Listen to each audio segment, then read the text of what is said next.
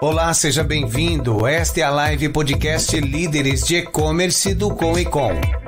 Este canal multiplataforma traz temas relevantes do comércio eletrônico e entrevistas com executivos e empreendedores deste mercado.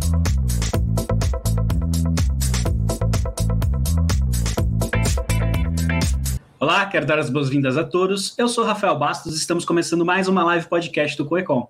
Na nossa conversa de, no... de hoje, nós falaremos com o Felipe Arcilo, que é head de consultoria e educacional na Universidade Marketplace. Ele é head de consultoria educacional na Universidade Marketplace, pós-graduado em marketing e com 16 anos de experiência profissional, sendo 7 anos em soluções comerciais B2B para indústrias farmacêuticas como Pfizer, AstraZeneca, Bayer, entre outras, e nos últimos 9 anos gerenciando e-commerce e marketplace. Além de, ter além de ter operação própria, já prestou consultoria para grandes players como Pernambucanas, Fast Shop, Whirlpool e Vulcabras. Salvo engano, também ele está à frente aí de um time que atende mais de 300 lojistas que vendem pelo Mercado Livre. Antes, porém, de convidar o Felipe aqui para bater esse papo com a gente, é importante lembrar você que o Comitê de Líderes de E-Commerce, o COECOM, é o maior grupo de empreendedorismo, networking e aceleração do comércio eletrônico no Brasil. Ele reúne executivos com o objetivo de se fortalecerem na presença digital, com ênfase no e-commerce através de experiências assim como essa, a Live Podcast. Então, para ficar por dentro de tudo que rola no e-commerce, para se aprofundar nos temas, siga o Coecom nas redes sociais, arroba Oficial, e também acesse o nosso site, www.coecom.com.br, porque lá a gente compartilha as agendas, tem as nossas postagens também do blog, e além de acompanhar nossas redes sociais, onde você fica sabendo de tudo que está rolando no comércio eletrônico. Esse é o nosso episódio número 74. Estamos no mês de junho de 2022. O nosso formato é multiplataforma, ou seja, você pode assistir aqui no YouTube, Facebook ou LinkedIn, seja qual plataforma você está. Depois você pode rever essa gravação, ou então você pode ouvir esse, pod, esse áudio através dos principais podcasts, ou então no nosso site, www.coecom.com.br podcast. Agora, sem mais delongas, quero chamar o nosso convidado. Seja muito bem-vindo, Felipe. Fala, Rafael. Boa noite, boa noite. Prazer, prazer estar aqui com vocês aqui, viu? Cara, desde já quero deixar meu super obrigado aí para você, um grande agradecimento por você ter topado bater esse papo. Eu tive que te chamar em cima da hora, né? Foi uma, uma cobertura aí, cara, muito grato por isso. Tenho certeza que a tua trajetória vai conseguir inspirar muitas pessoas. Lembrando para você que, que nos ouve e nos assiste, essa é a ideia da live podcast do Conecom, é realmente poder inspirar empreendedores ou profissionais que atuam ou querem atuar no comércio eletrônico ou no mercado de digital e às vezes vem aquele desânimo, vem aquelas dúvidas, então aqui você consegue ver histórias de empreendedores que deram certo, que sempre passam, né, por essas dificuldades também, mas conseguem superar. Então, muito obrigado, Felipe. Valeu, Rafa. Obrigado, obrigado aí pela, pelo convite, tá? É uma honra estar aqui, cara, e com certeza espero aqui poder compartilhar muito com a galera para aí poder entusiasmar, porque tem muita coisa aqui nesse mercado de e-commerce, mercado de marketplace, tem muita coisa, muita oportunidade para quem quer empreender, para quem quer também aí trabalhar com alguém, cara, tem muito, eu acho assim, que é um mercado fantástico, que ainda vai crescer muito e a gente vai poder falar de muita oportunidade com a galera aqui. Show. Ah, cara, e ponto de vista meu, tá? Acho que o, o, marketplace ele, ele mostra muito isso, né? Como vão surgindo vertentes no, no digital e, e, como cada vertente proporciona N novos serviços, N novas especializações. Então, a gente estava falando um pouco antes, né? Se a gente for falar de Mercado Livre, é, até comentei com você que eu ouvi, no, acho que foi no zero, do Zero ao Topo, tem um, um episódio lá que fala sobre a trajetória deles e eles começaram como um classificado e depois era site de leilão. E aí ficou um leilão com preço fixo e depois virou o que virou no, no modelo do Mercado Livre de hoje. E com isso veio trazendo várias oportunidades para quem queria trabalhar com marketplace. Não só o lojista, mas hoje a gente tem um time de consultores aí, né, onde se encaixa a Universidade do Marketplace, não só na formação, mas também no suporte, porque os caras não conseguem dar suporte para todo mundo, né, são os sellers. E pode falar. Não, eu ia falar, realmente, são muitos sites. Você imagina que o Mercado Livre, ou números oficiais, né? Mais de 65 milhões de pessoas que vendem lá dentro. Então você imagina você dar um suporte para todo, todo este time de vendedores, digamos assim, né? É uma coisa é, surreal. E aí, o, Rafa, até, até, complementando um pouquinho, né?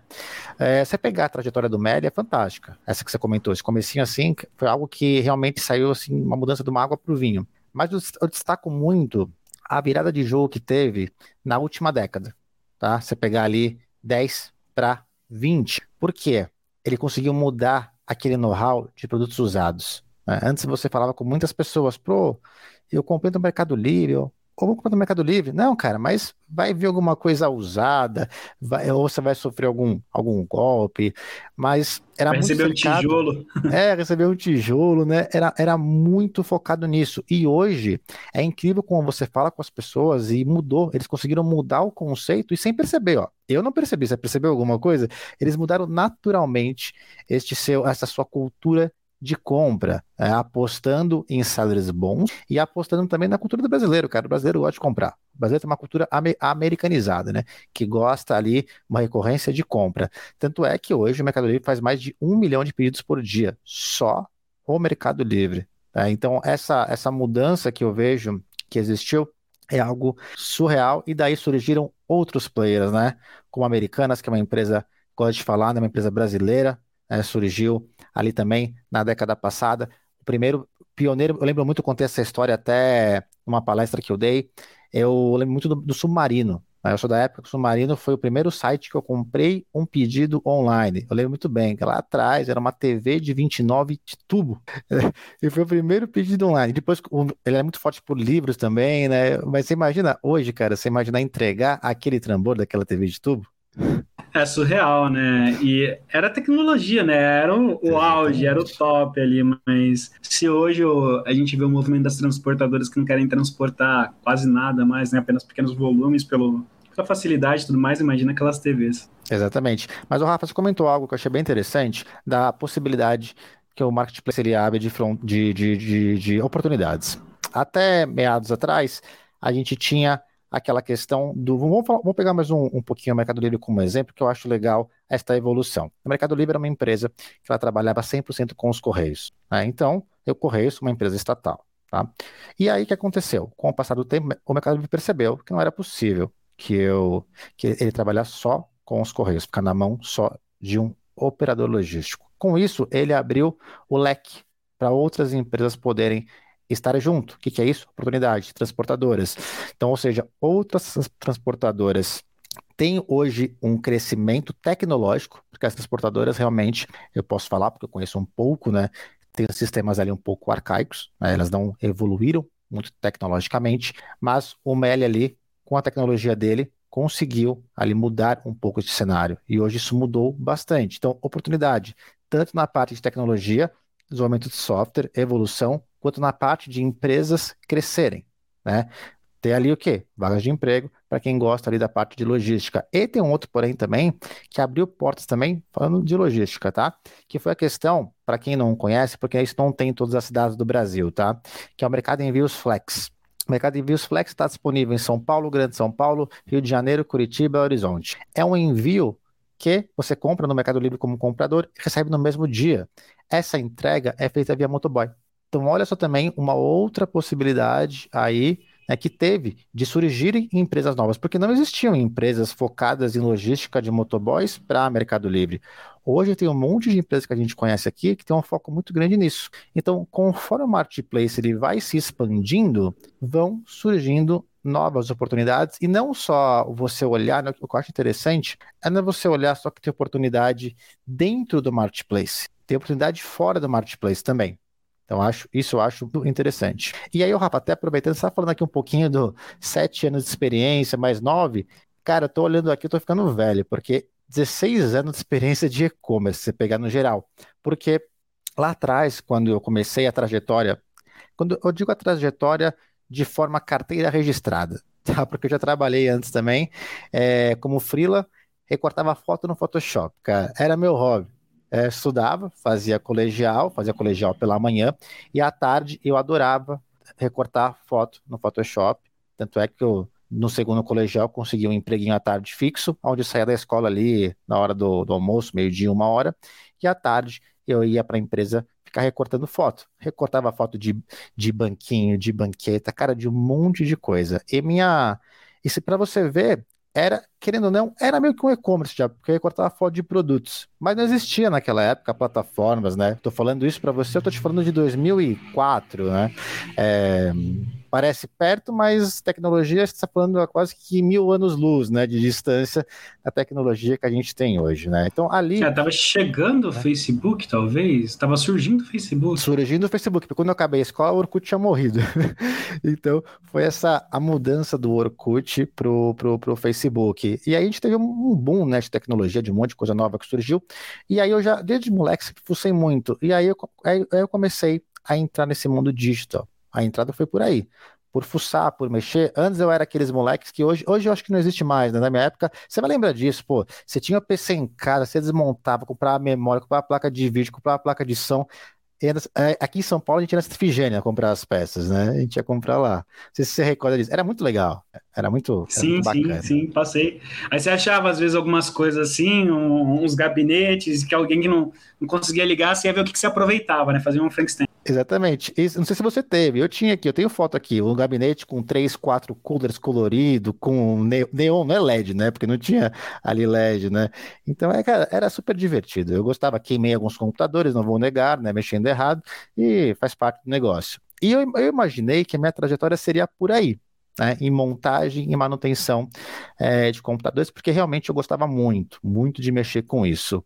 Mas é, ainda bem que eu não segui esse trajeto, porque hoje, né, se você compra um notebook, não você fazer nada. Né? Então a minha, carreira teria, teria que ter mudado de carreira no meio do caminho. Mas aí fui para esse lado de do digital ali, de Photoshop, sempre gostei muito de imagem, de fotos, né?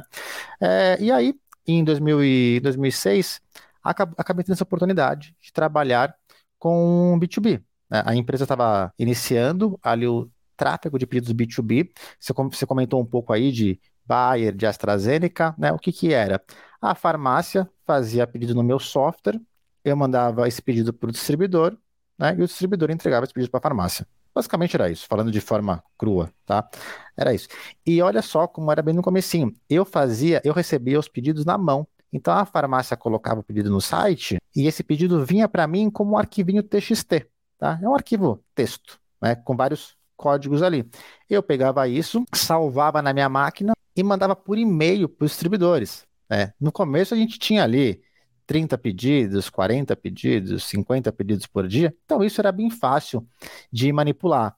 É, quando eu mudei dentro da empresa, quando eu mudei, porque eu tive uma trajetória na empresa é, neste segmento de 2006 até 2009, depois eu mudei de, de posição.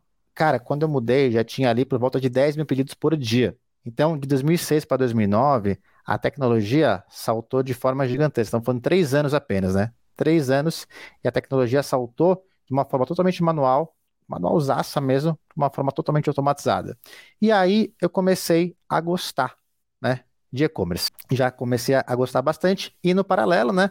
Surgiu lá a minha amizade com o Submarino, de comprar algumas coisinhas, né? Então eu sempre tive este, este, esta paixão por e-commerce e por tecnologia. Tanto é que depois que eu, em 2009, eu saí fora, que eu digo, deste setor, fui para um outro setor onde eu trabalhava na construção deste software, né? O software que gerenciava ali os pedidos. Então, eu era um dos responsáveis, né, pela evolução do software. não era o desenvolvedor, eu era quem é, desenvolvia as soluções, né, e passava para um time de desenvolvimento ali realmente colocar a mão na massa, porque eu sabia que esta praia da tecnologia de desenvolvimento não era minha. Essa praia eu sabia que não era minha ali. E aí, ô Rafa, é, trabalhei por por anos ali, saí dessa empresa ali em 2013, né? Com esta experiência, porque eu tinha uma vontade também de, cara, eu, eu nesse, nesse meio termo, entre 9 e 13, que foi o tempo de eu sair, eu comecei as minhas vendinhas online. Eu queria uma renda extra. Então, criei uma conta no Mercado Livre, chamava a, a empresa, né, digamos assim, chamava Pinguim TA. Por que Pinguim? Porque era meu apelido na escola. Né? Na época de escola era Pinguim. Então eu falei, ah, aí, aí eu entrei de Photoshop, fiz um pinguinzinho ali, né? E aí começou a minha mini carreira de empreendedor, digamos assim. Eu tinha o meu emprego lá de CLT, né? Onde pagava meus, onde arcava com os meus custos principais, mas eu vendia capinha de celular, fazendo o quê? Comprando do Dio Extreme, naquela época, às vezes você vai, você vai lembrar também do Dio Extreme, com, não lembro, eu comprava do, ali do Dio, chegava aqui no Brasil, tirava foto, tudo bonitinho, e divulgava no Mercado Livre. Mas naquela época não tinha nem frete. O cara comprava, eu tinha que negociar o frete com ele ainda. Me passa seu CEP. Ah, tô aqui em Curitiba. Legal, nove reais e pouquinho. Perfeito. Isso durou uns dois anos, Rafa. Mais ou menos dois anos. E aí, no último ano, meu trabalho estava aqui, né? E eu não consegui continuar. Acabei meio que finalizando, mas ficou aquele gostinho de quero mais. Então, em 2013, é, surgiu a oportunidade de começar um negócio do zero, né? Vai num modelo um pouco mais, é, um pouco mais é, concreto, né? Onde eu iria começar um e-commerce mesmo, é, começando ali em 2013, para vender ali alguns produtos, mas já em parcerias com empresas e tal. Então era uma coisa bem mais formal, tá? E aí, é, com receio, porque trabalhando de 2006 a 2013 como CLT, você tem sempre um pé atrás ali, né? De fazer uma migração do, do certo ali por uma questão que você não sabe que vai acabar acontecendo, tá? Bom, enfim, fui embora, é, aceitei, não foi fácil a virada de jogo e comecei a implantar o e-commerce do zero. Era, a empresa era eu e eu. Então, eu era o cara do marketing, eu era o cara do administrativo. Se alguém ligava, não, vou passar para o cara do saque aqui, tem tudo no e-mail ali, né? Não tinha WhatsApp na época, não tinha, não era forte o WhatsApp, tem tudo pelo e-mail ali. Então era o, era o João, era o Tião, então era todo mundo ali que fazia essas questões. E, e aí, a partir de 2016, o, a gente começou a trabalhar com Marketplace. Aí o bichinho do Marketplace me picou, porque eu falei, caramba, por que, que eu não pensei nisso antes? Eu fiquei, de, eu fiquei em 13, 14, 15 rodando o site próprio, que, que, é algo muito legal, que eu sou apaixonado porque é sua casa o site próprio. Eu gosto muito disso do site próprio, onde você faz as suas regras, é a sua criação, a sua arte ali. Eu gosto muito disso também. Mas aí eu falei, pô, eu vendi as capinhas de celular no Mercado Livre. Por que não vender esses produtos também? E aí foi aonde eu migrei para. Migrei não, né? Aí foi um a mais. Mercado Livre, na época Canui também entrou para vender. A Via, na época, era, era Via Varejo, era Cenova, é, virou Via Varejo, hoje é Via Marketplace. Então a gente expandiu a operação para vários canais, vários marketplaces, Americanas, é, Ponto Frio, Casas Bahia, Netshoes, aí a empresa foi, foi crescendo e foi avançando em outros em outras frentes. Mas mesmo assim, o, Rafa, eu, cara, apaixonado por isso, eu acho que o e-commerce, a gente estava até falando um pouquinho previamente aqui, é algo que tem muita oportunidade ainda. É, e vou falar um pouquinho mais dessa oportunidade quando eu chegar no, no próximo passo da minha carreira, né? É, chegando ali para meados de, de, de 17, 18, eu ainda sentia, cara, que eu queria algo mais. Eu gostava do que eu fazia, eu era apaixonado por aquilo, mas sabe quando você quer levar aquilo para outras pessoas? Você fala, cara, esse mundo é muito legal, esse mundo é muito bacana, mas eu preciso conseguir levar isso para outras pessoas que têm dificuldade em fazer isso. Né? Nosso país é um país que é, o empreendedorismo ele não é algo fácil para o brasileiro, é algo que é muito mais fácil do que outros países para você conseguir conquistar, crescer como empresa, mas as barreiras são bem, bem grandes, principalmente a barreira do conhecimento. Eu conheci o Alexandre Nogueira, né, da Universidade de Marketplace, e começamos um, conheci ele ali para o método de 17 para 18, e logo para 19 ele já me chamou para começar a fazer alguns processos de consultoria com ele. Ele falou, pô, Felipe, cara, tô, tenho um projeto novo aqui em parceria com o Mercado Livre. Você não quer é, fazer isso aqui para mim? Eu falei, Ale, cara, vamos lá, vamos junto, acho legal isso. E aí comecei a fazer um plus, né? Eu tinha a minha empresa ali e também fazia esse extra. Claro que nessa época a empresa não era só mais eu, né? Já tinha mais pessoas para poder fazer, porque senão não daria para fazer este extra também. E aí, cara, descobri o quão gratificante é você fazer isso, o quão gratificante é você conseguir é, passar o seu conhecimento, bater um papo com a pessoa numa consultoria e o cara falar, cara, eu não sabia que era assim que fazia, eu não sabia que o caminho era esse, tá? Bater na cabeça por aqui. E não só empresa pequena, tá, Rafa? Empresas grandes também. Como você comentou ali, pernambucanas, é, Fast Shop, teve várias empresas que eu acabei atendendo. Essas, essas, são exemplos de empresas grandes que tinham alguma dificuldade, seja na parte ali de pedidos, seja na parte de tecnologia. E por, como eu te falei, por eu ter um pezinho em TI, porque eu trabalhei na outra empresa um tempo com tecnologia, eu conseguia driblar algumas questões bem importantes no meio do caminho, tá? Isso me ajudou a crescer de forma muito rápida. Bom, e aí, Rafa, o que aconteceu? Veio a pandemia, né? A 2020 veio a pandemia, é, a, a, gente ficou naquela questão da, da, da, Uni, né, como que a gente ia se organizar, mas o que, graças a Deus, que tudo, é, tudo veio para crescer ainda mais. A gente conseguiu conquistar bastante clientes naquele ano. Eu me afastei um pouco do, do, do negócio que eu estava muito à frente, do e-commerce, né? E comecei a focar mais as minhas energias com, com a Lê. Mas, mesmo assim, né, com esse bichinho do marketplace ali me picando, em 20 eu abri uma outra empresa, mais uma empresa de marketplace também, em parceria né, com uma com sociedade. É... Porque realmente, eu acho que a gente tem, tem esse lado que eu vou contar um pouco mais para você, que é o lado da gratificação de aprender, aprender e passar para frente. Mas do mesmo modo, eu gosto muito da questão de você poder vender algo que vai sanar a dor de alguém, né? Um produto, algo que vai, pô, vai ajudar aquela pessoa a fazer alguma coisa, ou aquela pessoa vai usar aquele produto para um, uma outra usabilidade, que é muito do que tem dessa empresa é, que, que, eu abri depois. E eu gosto muito disso. E por que que eu resolvi também? Ah, Felipe, cara, você é meio maluco, você tinha lá outra empresa, é, veio para a universidade e mesmo assim você aposta em outras frentes? Eu aposto porque eu acho que a gente está nós já estamos no futuro, né, Rafa? O e-commerce, como até previamente eu comentei com, contigo, hoje o, a venda de e-commerce no Brasil representa por volta de 200 bilhões de reais. Bilhões de reais, tá? A ideia é que este e-commerce bata este ano 248 bilhões de reais. E a previsão é pesquisa, tá? É uma estatística apenas, que a gente deva chegar lá em 20, quase beirando a 500 bilhões de reais. Então eu acredito que quem tiver dentro disso e trabalhar corretamente, de forma honesta, vai conseguir de alguma forma ter sucesso, tá? Seja o empreendedor, seja o cara do marketing, seja o cara da logística, seja o cara de, da, do saque, porque como o mercado como um todo vai crescer, né? E aí você pode perguntar, Felipe, como que, como que o pessoal é, administra e sabe que o mercado vai crescer?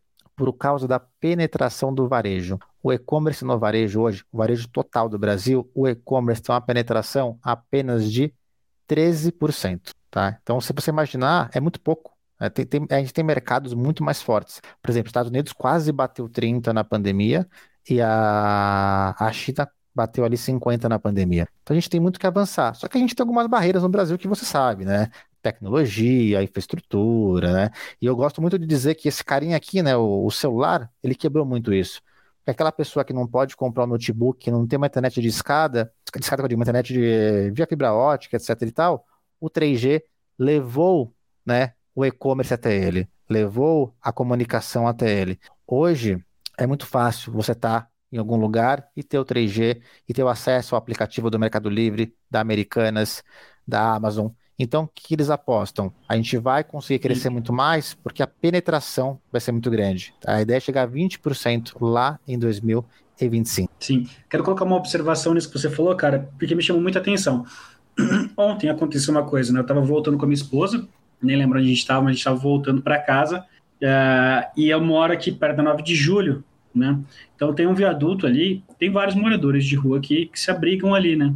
Cara, eu parei no semáforo, a hora que eu olho pro lado, tinha um morador de rua deitado, né, tem umas barracas que eles ficam, tinha um morador de rua deitado, assistindo um vídeo no celular. E, cara, é, que ponto de conexão a gente tem? Porque o cara, teoricamente, ele não tem condições de ter uma casa, ele tá numa situação de rua, algo que é bem ruim, mas ele tem um celular, e provavelmente aquele celular estava conectado na internet, porque ele estava assistindo um vídeo. Então, ó, ó, como é que popularizou né, essa questão. Então, realmente, o celular ele, ele democratizou demais essa questão de, de acesso à internet. Exatamente, Rafa. Eu falo muito disso nas palestras que, eu, que a gente faz, né? A Uni está fazendo vários eventos e eu, quando eu palestro, eu falo muito disso.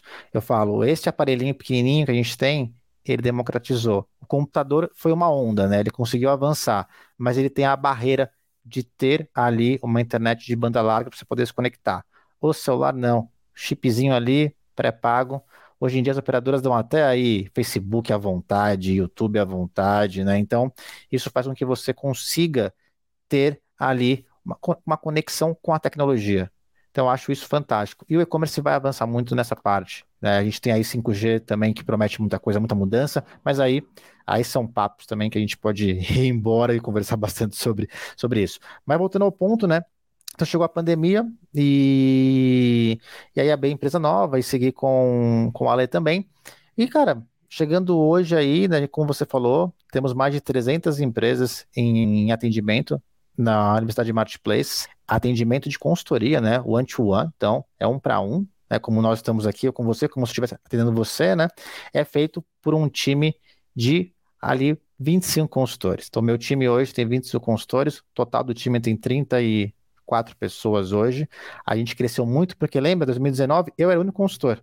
Era eu que atendia as empresas. Hoje eu tenho 25 pessoas que faz esse tipo de, de atendimento. E junto com isso, a gente também tem o nosso curso, que é o, um dos cursos que é alta performance. A gente tem vários alunos que eu também dou aula lá. É muito gratificante dar aula. Então eu fico, eu fico conhecendo algumas frentes que eu não conhecia. Eu nunca imaginei que eu fosse dar aula. É, eu, eu, era uma pessoa, o Ale me, me conheceu, eu era uma pessoa tímida. Você fala, pô, o Felipe dando aula? Sim, dando aula.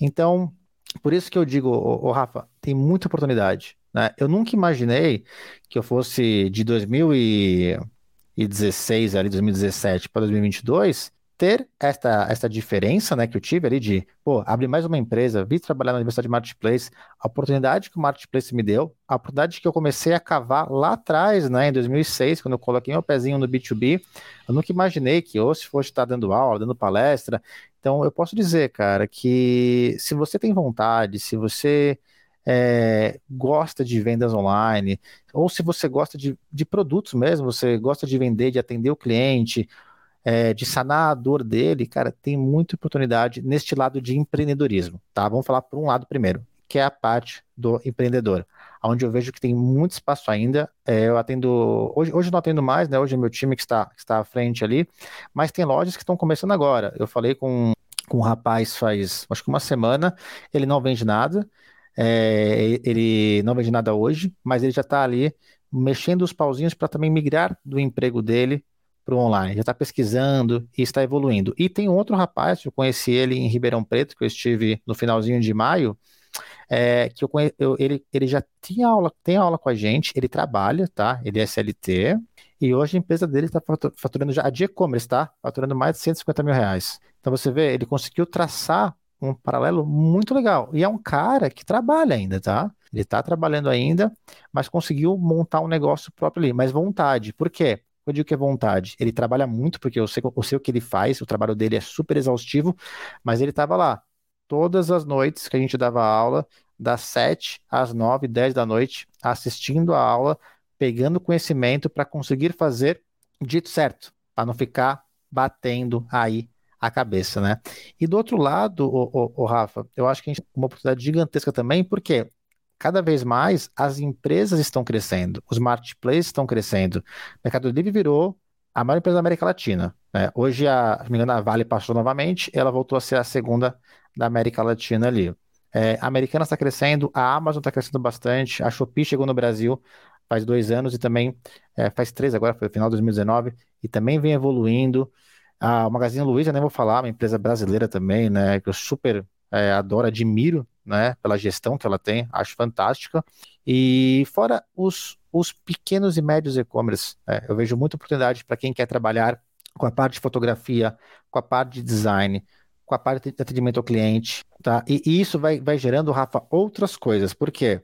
O e-commerce evoluindo, o que, que ele precisou? Não só ele, como outras frentes. Precisou de automações automatizar atendimento, automatizar a parte de pedido, automatizar é, frentes que antes não tinham. Então, assim, para quem quer ver para esse mundo digital e para quem quer trabalhar com e-commerce, eu vejo que dá para gente ainda navegar por muito e muito tempo. E até como eu disse para você, hoje, quando a gente vai buscar algum profissional de mercado, a gente tem essa uma certa dificuldade, porque, querendo ou não, é, o marketplace em si é algo novo. Nós estamos, não estamos falando nem então em 22, 2012 não era assim. A gente está falando de 16, 17 para cá. Então, quem quer vir para essa seara, tanto empreender quanto trabalhar com parceria com alguma empresa, né, trabalhar como, como registrado, eu vejo, Rafa, com certeza que tem um caminho aí, um futuro ainda muito bacana, tá? Eu vejo muita oportunidade nesta, nesses próximos anos. Até pelo que eu te falei, né? 200 e poucos bi para 500 bi. Vai precisar de gente, com certeza. Né? Então, eu acho que a gente pode realmente avançar muito com isso e acredito eu que a gente vai gerar muitos empregos, tá? Seja direto ou seja indiretamente, porque a cadeia toda é logística, é pagamento, que é a parte financeira, tá? É a parte de atendimento. Então a gente tem várias, outros, várias outras frentes. A parte de marketing, que e-commerce é muito forte, precisa de divulgação, precisa de Google Ads, Facebook Ads, TikTok, algo super recente, né? Super recente. E lançou agora há pouco a ferramenta de TikTok Ads. Pô, se você é molecão aí, né, Rafa? Cara, eu, se eu fosse ali molecão, me especializaria. TikTok Ads é algo novo que poucas pessoas têm o know-how de fazer. Então é uma oportunidade. Né? O YouTube, o quanto que o YouTube gerou de oportunidade. Né? Você, você imagina, tinha isso atrás, há 10 anos atrás? Não era assim, né? Olha quanta coisa que veio, que veio, que veio gerando. E o e-commerce agora está com uma, com uma moda nova que vem da China muito forte, que é live commerce, que é você conseguir ali, você sobe uma live ou no Instagram, ou em alguma plataforma, o Mercado Livre tem, o AliExpress também tem, e você mostrar seu produto. Então, assim, eu acredito com certeza absoluta que tem muita coisa boa para acontecer, viu? Não, show de bola. E até essa semana a gente fez uma atividade para os membros do ConEcon sobre live commerce, a gente falou um pouquinho sobre inclusive a questão do, de uma ferramenta que eu já vi algo parecido com isso eh, sendo usado pela CIA, onde a CIA coloca uma consultora de estilo, né, uma consultora de imagem ali para poder falar com a pessoa se aquele look tá legal, tá bacana ou não, né, através de um, de um espelho inteligente lá. É, e aí o pessoal abrindo chamada com o vendedor pelo e-commerce, né? Então conecta ali na hora, o vendedor sabe onde ele está navegando, sabe qual produto ele está vendo, consegue montar carrinho, consegue gerar link de pagamento, consegue auxiliar. É, e sem sombra de dúvidas, né? essa parte de mais consultiva para quem tem valor agregado no produto, eu acho que promete bastante ali. É, e é legal ver a tua trajetória, que é uma coisa que eu gosto bastante. Você viveu os dois lados né, da moeda. Então, você foi seller, acho que ainda é seller, né? Ainda sou. É, então, você é seller e, e você presta serviço para sellers. E, e, eu também fui mordido por esse bichinho aí do educação, vou usar esse termo, né, de educação. E, e a gente aprende muito, né? Quando a gente começa a compartilhar e a gente enxerga cenários diferentes, a gente vê possibilidades diferentes, isso vem agregando para a gente e dá um, um, uma capacidade de de definição de estratégia, de, de entender melhor o que acontece de uma forma que dificilmente você conseguiria é, somente estudando, somente lendo um livro, somente vendo com quem está lá em cima, né? É, é realmente ele é, é olhar para o dia a dia. Então, eu acho que, que isso é fantástico e, e vai de, de contra até algo que rola muito, que é o quê? Às vezes o cara que ele tem um negócio próprio é, físico, né? Ele está no varejo físico, ele tem essa barreira de entrar para o digital, ele tem essa barreira de ir para online, ele tem a barreira de montar um perfil no Instagram, de criar uma loja, tentar vender pelo WhatsApp, ah, porque é difícil, porque eu não consigo. É, e aí que tá. Muitos falam, eu preciso de um time para executar, eu preciso de uma equipe para fazer. E a gente vê que tem muita gente que começou é que não, né? Às vezes é só a pessoa. Você citou esse seu amigo, eu acredito que no início também você era as 10 pessoas ali que estavam na frente, né? Uh, e, cara, chutando por baixo, se esse teu amigo que você citou, que fatura 150 mais ou menos, se ele tiver uma margem líquida de 10% no final, não sei qual é o segmento, mas vamos lá, o cara tem um faturamento de 15 mil né, é, de, de lucro, assim, tem um lucro de 15 mil, é difícil que paga 15 mil reais hoje em dia, né? É, principalmente dependendo da cidade aí. Então, assim, acho que é muito mais a questão do dar cara a tapa e realmente fazer. Então, colocar a mão na massa e entender que não vai ser fácil e ok, para todo mundo é igual, né? Tá todo mundo no mesmo jogo ali. Então, eu queria que você comentasse um pouquinho o que, que você acha que é tão difícil para algumas pessoas, é, de fato, entrarem nesse mercado do, do online, quererem vender online, quererem é, se cadastrar no marketplace, ter a loja própria ali. É, às vezes o cara tem tudo, ele tem estoque, ele tem, tem taxas no banco boas para cobrança, enfim, ele tem teoricamente tudo na mão, mas tem essa barreira do online, né? Transforma o online em um monstro. Legal, Rafa. Excelente questão. É, a gente aqui também na universidade, eu posso citar que de 2020 para cá, quando a pandemia ali chegou no seu, no seu auge, realmente a gente teve um boom de vendedores de loja física que quiseram vender no mundo online. Tá? A, a barreira que a gente vê na loja física, eu vou dizer para você bem transparente nessa questão, é... eu vejo a gente pegar muitos casos aqui de, por exemplo, quem vem falar com a gente geralmente é o filho ou a filha, tá? O pai não, o pai ou, ou o avô digamos assim, né? Não, é não é uma pessoa que vem por digital, porque assim, a loja existe há 13 anos, já existe há, 13, há 30 anos, 20 anos, 15 anos, e a loja sempre sobreviveu daquela fonte, né? Para eles não é necessário esta avançar para esta para este mundo digital. Tá? Então, eu tenho aqui N clientes, tá? Até você falando aqui pela minha cabeça, vai passando as imagens do, dos clientes, que realmente o primeiro contato foi com os filhos, tá? E aí, depois do primeiro bate-papo, aí eles trazem o pai, a mãe, ali quem que for, para vir falar com a gente, tá? Eu acho que o primeiro ponto, o, o Rafa, que vem mudando bastante também, e eu falo que eu gosto dessa mudança, é uma mudança que eu gosto. E uma das aulas, uma das aulas que eu dou aqui, eu comento muito do mundo do marketplace, que se você voltar também alguns anos atrás, o marketplace não fazia propaganda, tá? Você não via na Globo o Mercado Livre, você não via no intervalo da novela, você não via Americanas no Big Brother, tá? O máximo que você via era o Magalu lá no Domingo do Faustão. Era o máximo que você via.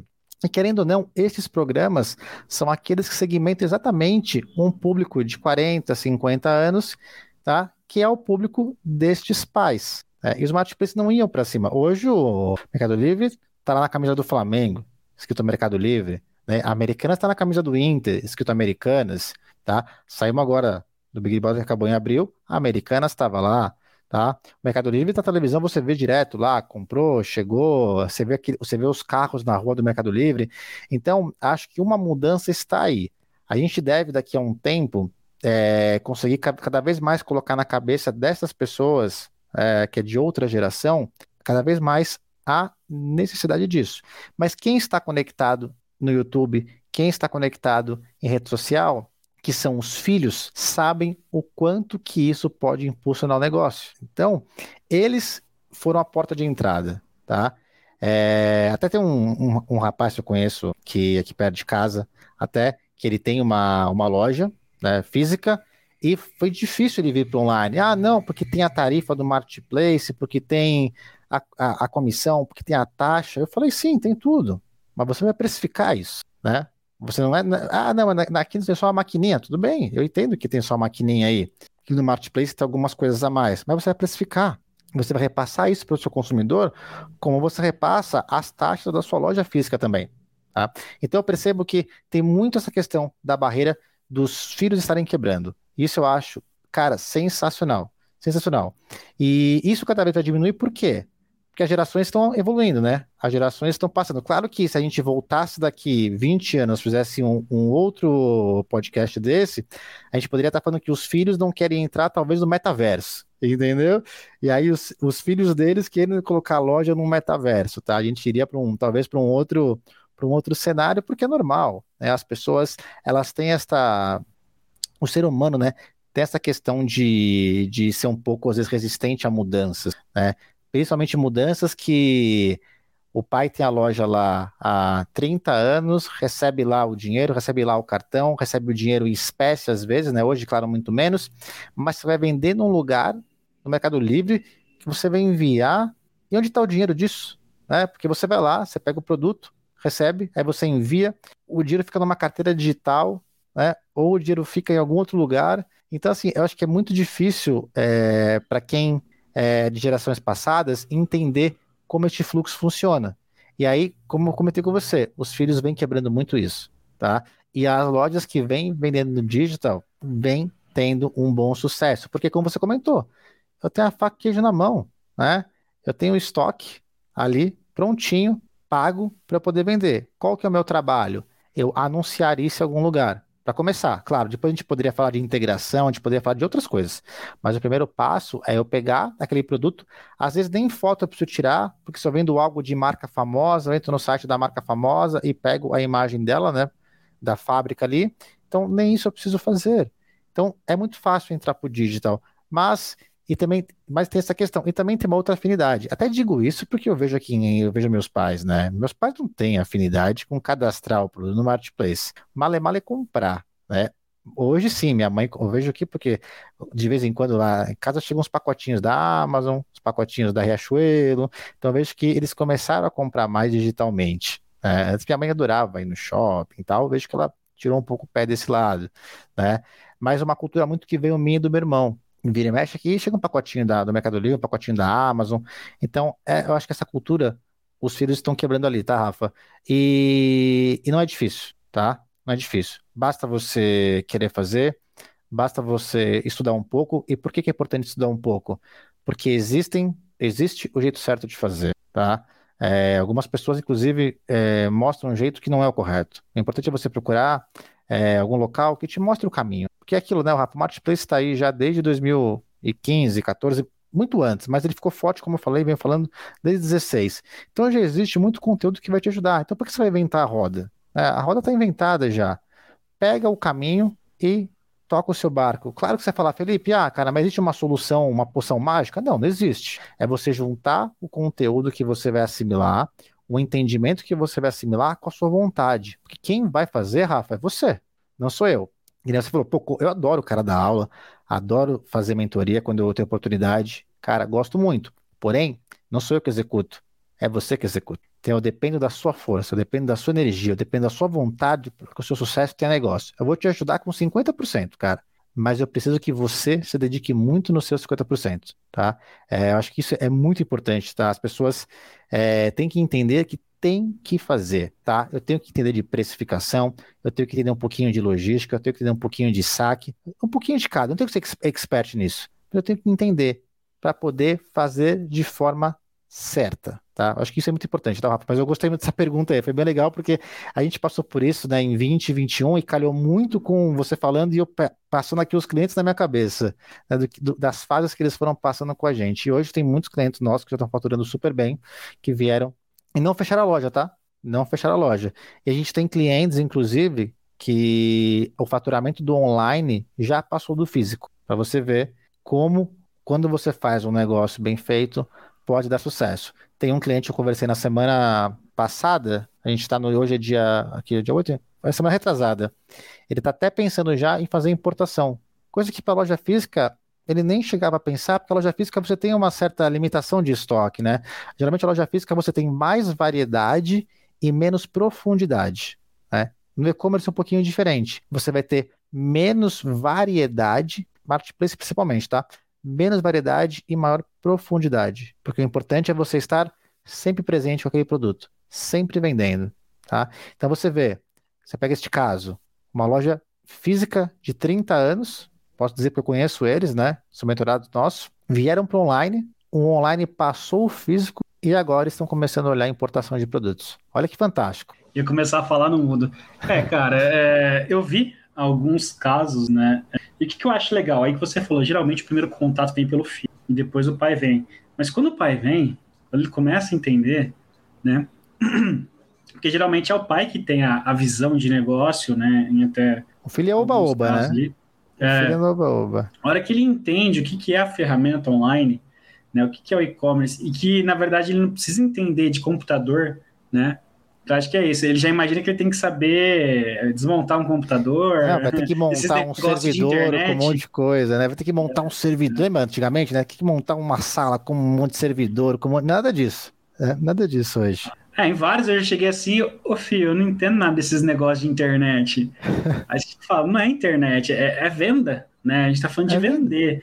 E disso com certeza o senhor entende, e, enfim, você tem o teu público aqui. É, eu queria que você compartilhasse, se possível, dois casos assim que você acha legal, é, como exemplo mesmo, um que deu muito certo e tipo, começou bem pequeno, tá? Lógico que não precisa abrir nem nomes, nem números, nem nada disso, claro. só para para poder dar um, um, panorama ali. E um também que tinha tudo para dar certo e não deu certo. Por que, que não deu certo? Perfeito. Legal, Rafa. É, bom, vou começar pelo que deu certo, tá? Depois te falo um outro que, na minha visão, poderia ter dado certo. Não é que não deu certo, hoje ainda existe, mas poderia estar muito melhor do que a situação atual, tá? É... Bom, o que deu certo é uma cliente nossa, tá? Que ela começou não vendendo nada, comprou o nosso curso em, 10, em acho que ela passou em três ou quatro cartões de crédito na época. Ela não tinha saldo, tá? comprou o nosso curso. Naquele curso, ela ganhou uma mentoria por um período. Uma mentoria de um mês que a gente dava. É, foi uma promoção, assim, relâmpago, né? Compra o curso, tal, tal, você vai ganhar uma mentoria ali. Ela aproveitou tanto esse um mês, é aquilo que eu te falo da vontade, tá? Ela aproveitou tanto esse um mês, porque a gente, a gente tem um grupo no WhatsApp exclusivo com quem está com a gente, né? Ela mandava mensagem todo dia, várias vezes por dia, para entender se ela estava fazendo certo, tá? Se ela estava fazendo de forma correta, tá? E aí você imagina que a pessoa não vendia praticamente nada, ela vendia mil reais, dois mil reais, três mil reais por dia ali, era muito pouco porque ela estava fazendo errado, tá? Fazendo do lado errado. Mas a vontade dela de fazer certo, Rafa, era tão grande, tão grande, que você vê, a pessoa não tinha nem condições ali de conseguir na época pagar o nosso curso, parcelou em várias vezes no cartão. Aí ela começou a organizar a empresa, né? Começou, era ela e o. Ela começou, na verdade, depois, né? Com o marido dela depois ajudando. E ela teve uma mente muito aberta na questão de ir atrás de fornecedores. Então ela batalhava, ia atrás, negociava, trazia o que era necessário, tá? E ela conseguiu, sem brincadeira. É claro que aí eu tô falando que é um cara que deu muito certo mesmo, tá? Ela conseguiu chegar a um milhão de reais de faturamento. Sem brincadeira. Um milhão de reais de faturamento. Mérito super dela pela vontade que ela teve de ir atrás, tá? Pela vontade dela entender o que ela vende, se aprofundar o máximo possível no que ela podia, analisar a concorrência que ela tinha, analisar a precificação da concorrência, analisar o que eles vendiam, e ela foi inclusive para fabricação. Tá? Ela foi atrás de como que ela conseguia fabricar aquilo para conseguir é, ter ali uma margem melhor e ser mais competitivo. Tá. E eu converso bastante com ela, né? Inclusive, essa semana eu conversei com ela ali. Lógico que o, o cenário não é. A história toda não é linda, é maravilhosa. Ela teve alguns problemas no meio do caminho, tá? Ela não, ela faturou ali o, o que ela conseguiu, mas teve alguns gargalos da operação, né? É, alguns meses depois ela teve alguns problemas com outro marketplace ali, o que acabou fazendo o faturamento dela reduzir, né? Lógico que não chegou ao que era antes, mas reduziu de forma drástica e depois a gente ajudou ela, mais uma vez, a alavancar ali é, o faturamento dela. Então, é, é, aquilo que eu falei um pouco, tá, Rafa? A vontade. Uma pessoa que você vê não vendia praticamente nada, tá? Uma pessoa que não entendia deste mundo porque fazia da forma errada, tá? Fazia, tinha uma visão diferente, fazia errado. Entendeu como, entendeu como fazia, aproveitou e sugou o máximo possível o que a gente podia ensinar para ela, aplicou o que a gente podia ensinar para ela e ela foi do zero a um milhão de reais, tá? No, em um mês, né? Ela começou, foi escalando até chegar a um milhão de reais. E por quê? Vontade, como eu te falei, é, estudo, né? Vontade e estudo. Eu vejo muito, muito nisso, tá? A vontade de fazer o estudo e ter visão. Ela tinha uma visão de que aquilo realmente poderia dar certo. Era o sonho dela também de fazer o negócio rodar. Ela queria melhorar a, a vida da família dela. Isso é algo que me toca bastante, porque muitos dos clientes que vêm aqui com a gente, eu te citei as, alguns clientes grandes que a, gente, que a gente atende ali, né? A gente atende hoje, inclusive, players bem grandes, mas atendemos, a grande maioria é médio e pequeno seller. Então, às vezes, o cara vende ali 100 mil reais, ele quer passar a vender 200, 300 mil, porque ele quer, cara, colocar o filho dele numa escola particular, sabe? Porque ele quer conseguir fazer, uma, fazer todo ano uma viagem com a família. Então você vê que tem muita gente que vem assim para querer realmente melhorar a vida, sabe? E isso eu acho gratificante. Ontem mesmo estava em estava numa gravação e estava depois eu fui para uma reunião com o seller que ele veio da da, da Coab, cara. Simplão, né? Veio da Coab, não tinha praticamente nada, uma vida totalmente diferente e hoje tem lá um e-commerce sólido que vende todo mês, né? Já conquistou a casa dele, casa própria dele, né? Não mora mais na Coab, hoje ele mora na zona norte de São Paulo ali. Então, é isso que eu gosto de ver. O e-commerce, se você tem, se você tem vontade, garra, tá? E estuda um pouco o que dá para você fazer, você consegue mudar a sua vida, tá? Não vou falar que você vai do zero a um milhão igual ela foi assim. Não é, a gente sabe que aí existem pontos fora da curva, tá? Mas você consegue sim é, conseguir mudar a vida da sua família, tá? a vida dos seus filhos, você consegue realmente é, superar. Eu vejo muita gente aqui desse, desse lado. E um lado, um outro caso que eu posso te dizer, que não foi um caso tão positivo, mas foi um, foi um caso legal, mas poderia ser melhor, era um, um caso nosso que a gente atendeu aqui, que ele tinha faca e queijo na mão, tá? Não era uma loja, mas era uma distribuidora, tá? Ou seja, maior que uma loja, com potencial maior é, do que do que uma loja física, né? Pô, distribuidor, algumas marcas exclusivas Brasil, né? Então ele era o distribuidor com marcas Brasil exclusivas, e ele vendia essa marca para vários, vários clientes né, que compravam dele e revendiam. E, e eu até entendo alguns pontos ali, mas ele teve muito receio de avançar para não ficar ali brigando muito na precificação com um player, com outro player, sabe? Eu vou entrar, vou acabar me queimando. E eu conversava bastante com ele, eu falava assim, mas pensa um pouquinho, isso vai de uma hora para outra acontecer.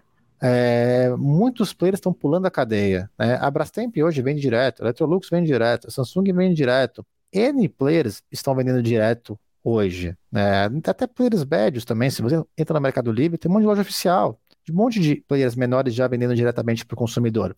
Eu falei para ele: hoje você tem aí uma cartela de, sei lá, 6 mil clientes, 5 mil clientes que compram de você, né? Estão falando de B2B, né? Falei, imagina você ter na sua mão, você ter na sua mão aí um milhão de clientes, porque você vai direto no CPF, né? Porque esses caras que compram de você hoje, eles podem não comprar amanhã de você, né? Eles podem de algum momento, ou senão, ou senão ele vai comprar de você também, só que é interessante, né? Já no, no, no Marketplace, você consegue vender todo o seu portfólio, né? Você consegue ter uma margem um pouco maior comparado com esta outra venda. Você vai ter o consumidor final na sua mão. Então você tem a marca mais na sua mão, né? E, e assim, foi um pouco frustrante, tá, Rafa? Porque a gente tinha ali uma milhões de estoque, digamos assim, de reais, né, que a gente poderia trabalhar de uma forma muito bacana e a loja cresceu, claro, né? Não foi um, foi um, foi um, foi, não, não foi um case que a gente pode falar de sucesso. A loja cresceu, mas assim, um percentual de, cara, de 100% navegou 5%. Né? E a gente via a oportunidade, viu quanto podia, mas aí barra muito naquilo, Rafa. E eram, são, os donos eram de outra geração, tá?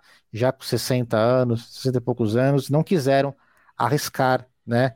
deste outro modo, né, de bater um pouquinho de frente, talvez, com os clientes dele, falar, vou vender também, mas vou vender pelo preço normal, mas vou para frente, porque o mundo está mudando, né, as coisas estão mudando. Mas não, a empresa preferiu ficar na retaguarda, colocava a sua precificação muito acima do mercado, com receio, e a gente não conseguiu escalar. Né? A gente vendia muito pela marca, né? Porque era a própria marca vendendo ela mesma. Mas, mesmo assim, vou, vou dizer eu como consumidor, tá? Entro na Brastemp, tá 5 mil reais a geladeira entra no Carrefour, tá 4.500, cara, não vou comprar porque é a loja da Brastemp, né? Compro no Carrefour, entendeu? Então, hoje em dia também é muito fácil você pesquisar. Então, tem esses dois lados, sabe? Um lado, um lado positivo de uma pessoa com uma visão que quer ir para frente, que quer acelerar, que acredita no e-commerce, acredita que, que vai ter futuro, que vai colher bons frutos dali. E você é uma pessoa, e eu gostei de trazer para você porque é uma pessoa que não tinha nada, tá? e um outro lado que tinha faca e queijo na mão, que poderia estar faturando muito mais do que essa outra de um milhão de reais, né? Muito mais, porque traz containers todo mês e não quis avançar, né? Eu acho, você vê, uma pessoa que não tinha nada foi para um milhão, uma pessoa que tinha tudo não quis ir, né? São visões bem opostas, né, Rafa? Sim, é muito louco isso, né? Não tem um, uma explicação lógica, não é racional. E, e, é por isso que eu falo, né? Qualquer um pode chegar, e qualquer um pode não chegar, né? Vai muito da, da decisão que essa pessoa toma. Então, para você que está assistindo, para você que está ouvindo a gente, vai muito do que você decidir, do quanto você vai aplicar e não de ficar inventando desculpas, né? Então, volta no teu amigo, o cara tá trabalhando, toca uma operação de e-commerce, todo mundo sabe que não é fácil tocar uma operação de e-commerce, mas tá lá. Tá lá, provavelmente é um cara que deve trabalhar aí facilmente 12 horas por dia, Fácil. mas ele sabe onde ele quer chegar, né? com certeza ele sabe onde ele quer chegar. Sabe, conversei bastante com ele. Ele está se preparando para. Ele falou: meu grande salto, Felipe, ano que vem. Em 2013 eu vou trazer mais alguém, vou mudar a operação de lugar, vou trazer mais pessoas e vou deixar a operação escalar. Hoje ele ingesta um pouco, ele, ele só não vai mais porque ele segura. Ele fala: ainda não é o momento, porque eu, eu tenho, eu tenho, ele falou: tenho as minhas é, responsabilidades, então não é o momento ainda. Mas ele, já, ele vai se manter e vai ajustar, moldar agora, usar esse semestre para poder moldar 23. E 23 ele vai, vai, vai mandar bala. E, Rafa, isso é muito importante também, tá? 20, a gente está falando de 23, porque a, a, gente também tem uma cultura do brasileiro de não se planejar. A gente vai na onda, você sabe disso, né? O brasileiro vai indo, é, deu certo, deu certo, deu errado, deu errado, e, e vai tocando barco. E esse cara tem essa visão, eu curto essa visão. O cara está se planejando para o ano que vem já.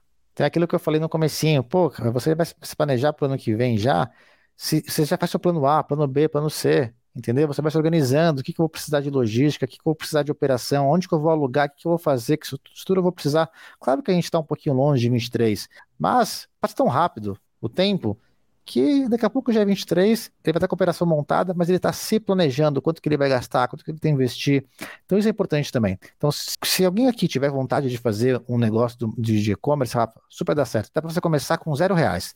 Dá para você começar comprando o seu cartão de crédito. Tem saldo no cartão, dá para você comprar produto. E aí, daí para frente, depende de você o que você vai fazer? Você pode ser aquele cara que vai comprar os produtos, vai vender todos antes da fatura virar, ou você pode ser aquele cara que não vai atrás, né? Vai comprar os produtos, vai colocar online e vai reclamar. Fala, pô, cara, olha lá, não vendeu nada, agora preciso pagar a fatura do cartão, entendeu? Então, eu espero muito, né, que as pessoas sejam a primeira pessoa, tá? Porque dá para fazer isso ainda hoje. Dá para você, com o seu cartão de crédito, começar a ser empreendedor, girar o primeiro mês ali, né, com os 30 dias, conseguir vender as coisas e pagar. Ainda existe essa oportunidade. Isso que eu acho fantástico no nosso país. Nosso país tem N defeitos. N defeitos. Mas você tem uma população, né, 220 milhões de pessoas, né, que podem adquirir alguma coisa de você. E essas pessoas vão cada vez mais digitalizar. Porque hoje quem tem 50 vai ter 60 e vai ser digital. Vai ter 70 e vai ser digital. E quem está nascendo hoje já está nascendo digital. Então, cada vez mais o mundo vai ser isso. Não tem como fugir. Né? Então, cara, tem muita coisa que a gente pode fazer ainda, viu? Show. Cara, a gente vai ter que marcar um segundo papo. Uh, o tempo aqui da, da, nossa live normalmente é uma hora, a gente já Passou rápido, hein, Rafa? Passou rápido demais, cara. O papo é muito bom. Bom, já sei que você mora perto de mim, com certeza a gente vai marcar um café, vai marcar alguma coisa, uhum. vai continuar essa resenha e depois a gente traz para cá também. Antes de finalizar, só queria te fazer algumas perguntas que a gente faz para todos os convidados, justamente para poder entender um pouquinho mais de você no sentido do, do teu dia a dia. Né? Então, a, a primeira pergunta é se você tem um mentor, se você tem, se você pode revelar uma pessoa que te inspira ou te inspirou, também pode ser mais de uma. Legal. É, ó, Rafa, o que eu vou falar pode ser um pouco de puxa-saco, tá? Mas hoje a pessoa que eu olho muito é o Ale. Foi aquele cara que me inspirou, que me abriu oportunidade. Eu olho muito para ele hoje, né, como um cara visionário, né? Então eu sou muito parceiro dele, gosto muito dele e estou junto com ele na Universidade Marketplace porque eu acredito muito no projeto, tá? É, é a pessoa que é ali, é o mentor que está ao meu lado que está me ajudando, me ajudando a evoluir e estamos evoluindo a empresa juntos. Aí pessoas que eu não tenho contato, sim, cara. Eu, eu assisto muito coisa do Elon Musk, acho muito bacana, né, o que ele está fazendo no nosso... É, existem algumas coisas da internet, né, não vou comentar sobre isso, mas acho interessante que ele está investindo, né? A questão do carro elétrico, a questão da gente ser um ir para outros mundos, para outros planetas, né? Eu acho muito louco isso.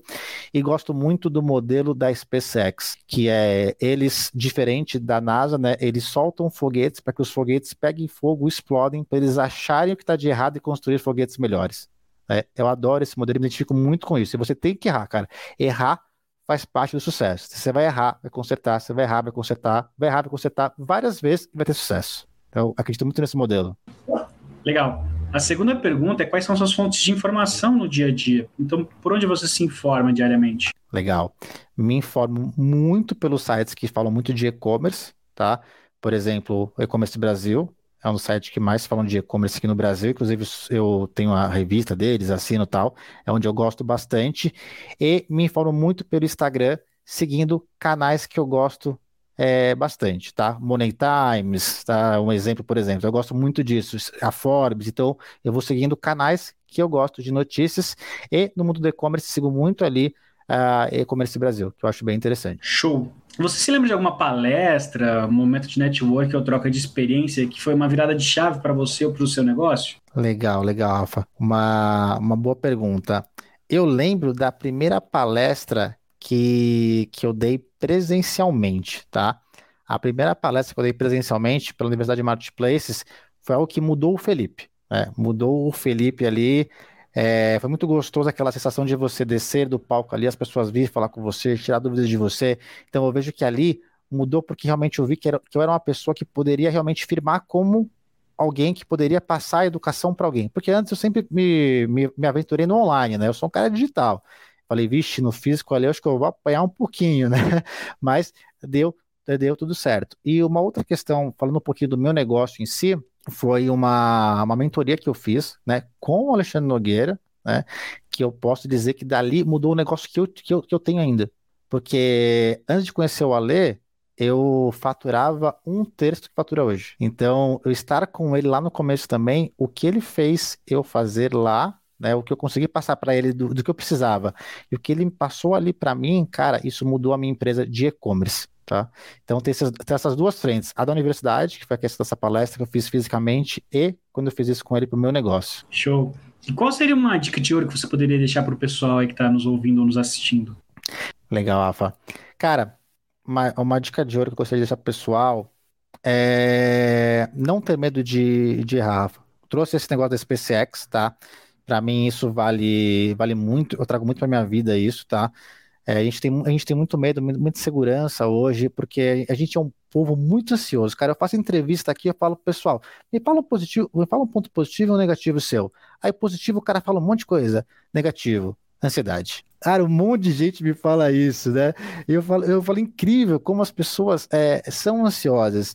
E isso acaba impactando um pouco a gente de querer resultados para ontem, né? E não é assim. Aí você, você vai errar, você vai acertar, você vai errar dez vezes, vai acertar uma vez. Mas a persistência vai fazer com que você colha resultados no futuro, Rafa. Você não pode fazer voo de galinha. Se você teve um resultado muito rápido, pode ser sorte, claro, mas geralmente é voo de galinha. Você vai plantar, plantar, plantar, plantar, plantar e colher. Então, persistência e muito importante, Rafa, busquem educação. Tem muita coisa hoje que a gente não se forma na escola. Né? A gente tem que sair da escola e buscar informações. Tá? Então, eu acho que educação, junto com a vontade e persistência, é algo que as, que as pessoas seguirem essa linha vão conseguir conquistar o que elas querem. Maravilha, Felipe. Foi muito bom bater esse papo com você. Fiquei bastante contente em conhecer um pouco mais da tua trajetória. É uma, uma trajetória realmente inspiradora. Tenho certeza que vai ter muita gente aqui que vai se sentir tocado pelas coisas que você falou, pelas coisas que você compartilhou, não só de você, mas também dessas pessoas que, que você citou, né, que foram clientes, amigos e tudo mais. E esse é o propósito da nossa live podcast, então posso falar que essa live podcast atendeu 100% aí o, o propósito do que a gente quer promover e do que a gente quer levar para as pessoas. Então, meu muito obrigado, muito obrigado em nome do Conecon também por ter aceitado bater esse papo conosco. Rafa, obrigado, espero realmente ter passado esse conhecimento pessoal. É, dando, dando visibilidade da oportunidade que a gente tem ainda, né? Minha trajetória está aqui, né? Hoje tenho aí 34 anos, comecei lá há 16 atrás, mas tem muita coisa que ainda quem está aqui ouvindo, tá? Se é uma pessoa nova ali ou uma pessoa de idade, cada não importa. O que eu falei, tem dinheiro no cartão de crédito, quer virar empreendedor, manda bala, tá? Espero ter ajudado o pessoal e conto voltar aqui depois para falar mais um pouco com você, tá bom? Com certeza, com certeza a gente vai marcar um segundo bate-papo. Quero deixar um agradecimento especial também para você que nos acompanhou até até o fim dessa live, ou então para você que está ouvindo depois esse podcast, muito obrigado por acompanhar o Conecon. É, reforço o agradecimento aqui para o Felipe, compartilhar um pouquinho da trajetória dele, um pouquinho das experiências que ele vivenciou, experiências muito inspiradoras.